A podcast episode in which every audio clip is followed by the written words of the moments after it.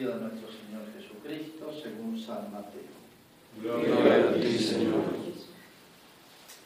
En aquel tiempo los fariseos al oír que había hecho callar a los saduceos, se acercaron a Jesús y uno de ellos le preguntó para ponerlo a prueba. Maestro, ¿cuál es el mandamiento principal de la ley? Él le dijo, amarás al Señor tu Dios con todo tu corazón, con toda tu alma y con todo tu ser. Este mandamiento es el principal y el primero. El segundo es semejante a él, amarás a tu prójimo como a ti mismo. Estos dos mandamientos sostienen la ley entera y los profetas.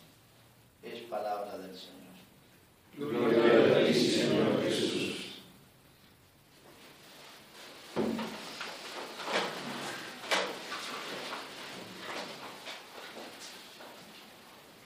Bueno, esta ocasión en que quieren ponerlo a prueba una vez más a Jesús, le dio ocasión para una de las tantas enseñanzas admirables. En realidad lo que dice Jesús acá ya estaba dicho en, en las famosas tablas de la ley dadas a Moisés, en la primera tabla. Se habla de las dos tablas. La primera, donde está todo lo referente a la relación con Dios, y la segunda tabla, los demás deberes para consigo mismo y para los demás. ¿no? Bueno, esto era muy antiguo, de la época de Moisés. Y eso es lo que les recuerda a Jesús. Ahora, eh, el Nuevo Testamento, que inaugurado con la persona de Cristo, eh, abre una nueva perspectiva a esto. Este mandato del amor total a Dios, hay cuatro totalidades, con todo el corazón, todo el alma, toda la mente y todas las fuerzas. Eh, se puede decir que el hombre del Antiguo Testamento no tenía la fuerza que tiene el hombre del Nuevo Testamento. Por eso el antiguo y la nueva ley. El mandamiento sigue el mismo, pero hay dos capacidades distintas, ¿no? Un corazón nuevo, nueva ley, nueva alianza, hay, hay una novedad que trae Cristo. Es una etapa nueva de la humanidad, un salto cualitativo. Ese salto cualitativo de la humanidad lo da Cristo a través de la gracia. No quiere decir que la gracia no existiera en el Antiguo Testamento. Obviamente que existía, si no, ni la Virgen podía ser la Inmaculada, ni, tantos santos varones pudieran haber existido. Pero la diferencia de nuevo es la abundancia de la gracia, la cercanía a las fuentes de la gracia, que son los sacramentos, y se puede decir, y, la iglesia. ¿eh? Hay un salto cualitativo. Por eso, este mandamiento es antiguo y es nuevo. Os doy un mandamiento nuevo, dice Cristo. En realidad la novedad ya se conocía. Está en el ejemplo de Cristo y en la novedad está en el corazón nuevo que es capaz de tener fuerzas nuevas para cumplir. Ahora, para entender bien esto, lo específico del cristianismo, porque Cristo aclaró en el Nuevo Testamento, si hacéis el bien a los que os hacen, ¿qué mérito tenéis? Eso también lo hacen los gentiles, los paganos. Jesucristo establece una diferencia. Es muy importante para entender lo específico del amor cristiano. El término, la palabra amor se usa, se va a seguir usando hasta el fin del mundo y está tan distorsionado. Por un lado, el amor es lo más connatural que hay al ser humano. Amar y ser amado es como casi diría la esencia de la felicidad, en la tierra y en el cielo. La esencia del cielo es amar y ser amado por Dios. El amor nuestro, o sea, este mandamiento se va a cumplir perfectamente en el cielo. En la tierra trataremos de, nos dirigimos ya, pero no alcanza el corazón humano para entender el amor verdadero. ¿no? Para entender mejor entonces este amor específicamente cristiano, específicamente del Nuevo Testamento, hay que entender que hay tres amores en el hombre. Uno, lo que podemos llamar el amor sensible. ¿Sí? Lo llamamos sentimientos. Sentimientos que pueden estar o no estar, que se despiertan naturalmente o pueden desaparecer. que son por ahí difíciles de manejar y que a veces hay que ir contra los propios sentimientos. Digo sentimientos, afectos, pasiones, tienen distintos nombres con algunos matices, pero es el primer caso. Y que de alguna manera lo compartimos también estos con los animales. Uno puede decir que una, una madre los animales tiene ciertos sentimientos hacia sus crías, y uno lo ve a veces defender hasta, con su propia vida una, una, una madre, entre los animales. Bueno, hay como un sentimiento parecido al amor humano, pero en el hombre está integrado en otro nivel. Pero existe en el ser humano, pasiones, sentimientos o movimientos, en un lenguaje más técnico, movimientos del apetito sensible, ¿eh? que existe, es una dimensión del ser humano. Pero hay otro nivel, es el amor humano, el amor humano verdadero. Existe, sí, puede existir, por más que el hombre, por el pecado original, estemos debilitados, caídos, existe el amor humano Puede haber un amor verdadero a la patria, un amor verdadero a la familia. Tal vez el ejemplo más grande de este amor humano es el amor de madre, el amor estos vínculos de familia más cercanos. El más grande es el del amor de madre hacia un hijo. Por eso en el Antiguo Testamento un profeta dice, poniendo, este, hablando Dios a través del profeta, dice, aunque una madre olvide a su hijo, yo no te olvidaré diciendo, aunque pase el absurdo más grande, mi amor es mucho más grande todavía. ¿eh? El amor de madre que puede ser aún una madre no religiosa, no cristiana, pero su amor de madre es verdadero y no es solamente sensible, ¿está? Pero a veces, ¿cuántas veces una madre hace sacrificios enormes, uno ha visto hacerlo, por un hijo, por el que sensiblemente por momentos no sienta nada? veces el sacrificio es así. Por un hijo que nunca se lo va a agradecer. O peor, que un hijo le ha sido ingrato y el amor de madre es constante y perseverante a pesar de todo eso. O sea, es capaz de superar a veces hasta una repugnancia sensible que puede sentir.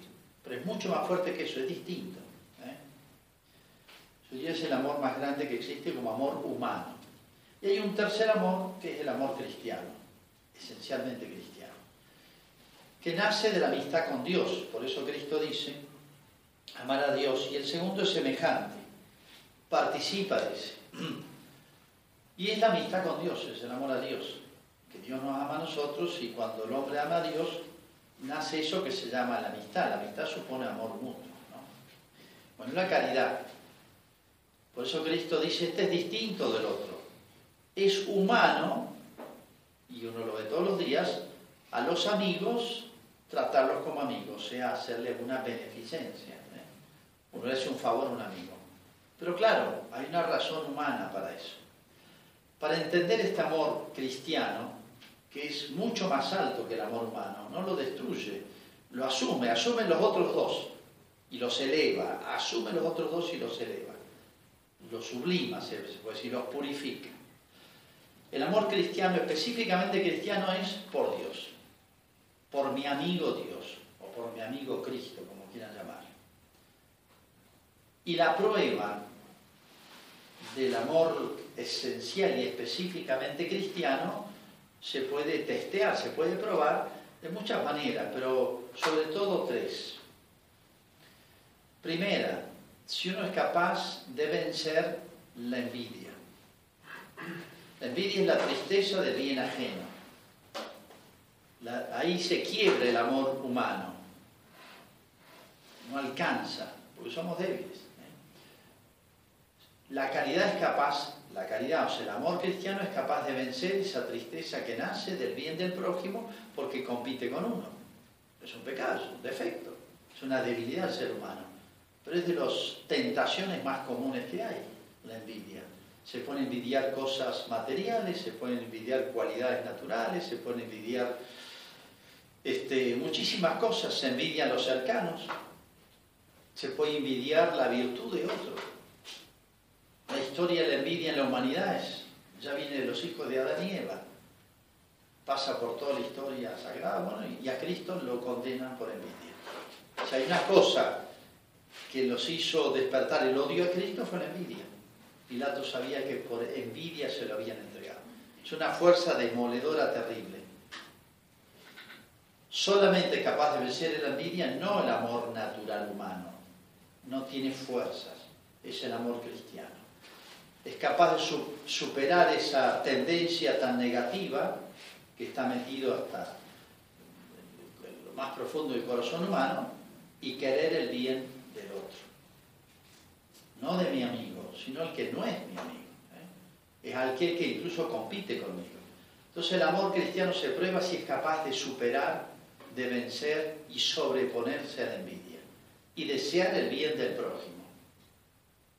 La envidia es la tristeza del bien del prójimo, no del lejano, sino del prójimo, del que está cerca y por eso compite conmigo, conmigo en algo. Nadie siente envidia de los lejanos porque no compiten con uno, pero sí el cercano. Por eso el amor de sí, tan desordenado, nos traiciona ¿eh? y va contra toda lógica. Por eso nosotros mismos a veces nos sorprendemos de que nos nazca envidia, porque es irracional. Pero la razón última es ese amor de sí.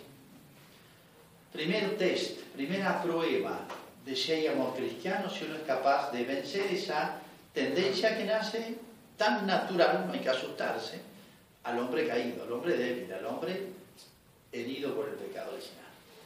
Segunda prueba, segundo test del amor cristiano verdadero, caridad, caridad, es capaz de superar la, se llama la asidia, o sea, la dificultad natural, la vagancia natural, tristeza natural, aridez natural de buscar a Dios, buscar las cosas espirituales, buscar las cosas más altas. Los que habéis, dice San Pablo, los que habéis muerto con Cristo, buscad las cosas del cielo. No es fácil morir con Cristo las cosas de la tierra, nos tiran. Tenemos, el alma nuestra es pesada, tiene mucho eh, arrastre de gravedad, se puede decir. Nuestros corazones, nuestras almas no son livianos para volar. Somos pesados, almas pesadas, porque son las cosas que nos tiran para abajo. ¿eh? No es fácil tener siempre esa prontitud de las virtudes de buscar las cosas del cielo. Buscamos con más ahínco las cosas de la tierra. Decimos en la salve, este valle de lágrimas, este destierro. Pero nos gusta más el destierro y el valle de lágrimas que el reino de los cielos. Es así. Sabemos que aquello es más sublime, pero cómo nos cuesta levantar vuelo, levantar vuelo, cómo cuesta la fe, estar siempre viva, cómo cuesta la esperanza, que es buscar continuamente tu rostro, como dice un salmo, cómo le cuesta la caridad. Las virtudes teologales son las que nos hacen volar. ¿Por qué somos tan pesados? Eh? Por esa tentación especial que es la asidia, que es la tristeza, es la aridez, es el fastidio incluso, Asidia viene de ácido, de amargo, de las cosas más altas, más sublimes, de volar. Si uno es capaz de mantenerse en esa búsqueda de las cosas del cielo, eso lo hace no la voluntad humana, simplemente que no siente consuelos. La voluntad humana es la que dice, me siento bien, busco a Dios, me siento bien, rezo, no me siento bien, largo todo, me siento mal, la frase más común. No saben expresarlo, pero el fondo es eso. No tienen fuerzas. El que es capaz de vencer la aridez como Cristo, mi alma está triste hasta la muerte, y sin embargo dice, oraba con más insistencia. Mi alma está triste hasta la muerte. Como diciendo, mi voluntad humana, como e-, esto es lo que es parecido a ustedes, nos está diciendo Jesús, está triste hasta la muerte. ¿Qué hubiéramos hecho nosotros? Buscado consuelos humanos sin embargo se rezaba con más insistencia. Ahí aparece el amor sobrenatural, caridad. La tercera prueba, test de la caridad verdadera, es el amor al enemigo. Habéis oído que se dijo, pero yo os digo, amad a vuestros enemigos, orad por los que os persiguen, haced el bien a los que le hacen el mal. ¿Enemigo quién es? Hay muchos grados. Enemigo es aquel que no me cae bien, simplemente. Es un grado mínimo de enemistad. Hay un grado un poco más, es aquel que de alguna manera me, ha hecho daño, sea como fuera, o me parece a mí. Y el grado máximo del enemigo es aquel que quiere aniquilarme, que quiere quitarme la vida. ¿no? Hay muchos grados, muchas formas, muchos modos de enemistad, ¿eh? lo contrario de la amistad. Sobreponerse a eso, la, la voluntad natural nuestra dice para el enemigo la justicia, o lo quiero lejos, o la venganza, o muchas cosas, grita la voluntad humana. Naturalmente no nace el amor del enemigo, querer el bien del otro. Entonces solamente la caridad, o sea, solamente por Dios, la caridad es el por Dios, el amor sobrenatural es por Dios, me sobrepongo naturalmente y quiero el bien aún de mis enemigos. Quiero que el bien de él, que significa no que siga siendo mal si, si hace mal, no que siga siendo injusto si es injusto, sino quiero la conversión de él, quiero el bien de él, la rectificación de su vida. Esto es casi la prueba máxima, el amor a los enemigos. No significa justificar el mal, repito. Eso sería antinatural, monstruoso. Dios no me pide eso. No me pide que me sienta bien ante los enemigos. No me pide que no me repugne. No me pide que no, se, que no quiera la justicia. ¿no? Simplemente quiero que lo malo que tenga el otro, no por mí, sino por él, se transforme en algo bueno. Bueno, estas tres son cosas casi a veces heroicas en algunos momentos. ¿eh? Entonces, el por Dios, por mi amigo Dios, por Cristo yo lo hago, y nada más que por Cristo.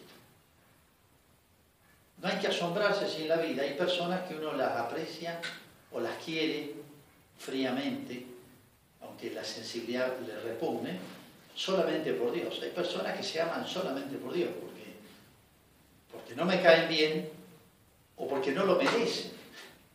Eso no hay que asombrarse. Que uno sienta repugnancia ante cierta persona, eso no es pecado.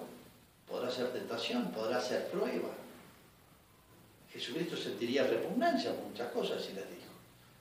Los santos también. ¿Dónde aparece la caridad? La capacidad de sobreponerse. Esas son las pruebas, algunas, pero tal vez las principales, de la verdadera caridad cristiana. Entonces esto no es antinatural, es sobrenatural. Eso es sobreponerse a esas tendencias tan débiles nuestras, ¿no? Por eso realmente la caridad cristiana no es cualquier cosa. ¿eh? La caridad cristiana se pronuncia tan fácil la palabra amor, caridad, etc., ¿no? Pero es cosa seria. La caridad cristiana no nace así tan fácil. Es un largo camino, es un largo aprendizaje. Es un... Por eso el amor verdadero, el amor cristiano es capaz la síntesis de todo y es capaz de arrastrar toda la persona ¿eh? hacia Dios. La razón última, el motivo último de todo esto no es que yo sea un masoquista, no es que yo sea, tenga un, poca autoestima, como se dice ahora todo es autoestima, poca autoestima, mucha autoestima, no. La esencia de la caridad cristiana es que por Dios yo soy capaz de superarme y sanarme a mí mismo, porque la caridad, lo primero que ordena es el corazón del hombre, es capaz de volar tan alto, hay una razón tan alta que me hace volar tan alto, que me hace superar estas debilidades humanas, ¿eh? debilidades humanas que son nuestras, humanas, muy propiamente humanas, y me hace encontrar, se puede decir, la fuente de todo amor. Por eso, quien ama a Dios así, no porque lo sienta, repito, ¿no? Eso es amor sensible puramente. Es capaz de amar al prójimo verdaderamente. ¿eh? Cuando uno aprendió a amar a Dios, educó el alma, educó el corazón para poder amar bien a nuestro prójimo. Esto realmente tan sublime es lo que han hecho los santos, del camino de los santos. Por eso el heroísmo de los santos, y uno ve tantos ejemplos, no solamente el de Cristo, y dice, bueno, era Jesús, perdónalos porque no saben lo que hacen. Están sus enemigos delante. La mamá de Santa María Goretti había sido asesinada su hija El asesino va a pasar una Navidad cuando sale de la cárcel, pasa una noche buena y perdonó todo. Santa María Goretti agonizando perdonó a su asesino en su agonía. En medio de su dolor estaba muriendo y el sacerdote glatiente le pide perdón, para darle la absolución. ¿Perdonás a tu asesino? Sí, lo perdono. Y quiero que lo quiero conmigo en el cielo. 11 años tenía María Goretti. Hay infinidad de ejemplos cristianos de esto. Y la mamá después que recibe una noche buena al asesino de su hija. ¿Eso qué es? Porque lo sentía. Eso es porque había sido un gran benefactor de su familia. Esto se hace por Dios. ¿eh? Y esto es lo más grande, lo más auténtico que pueda nacer de una persona. Así que cuando Jesús hablaba, los profetas hablaban de un corazón nuevo, de un hombre nuevo, realmente es esto. Es esto que solamente es capaz de hacerlo la gracia de Dios. Esto solamente es capaz de ser este, imitación de Jesucristo con la ayuda del Espíritu Santo.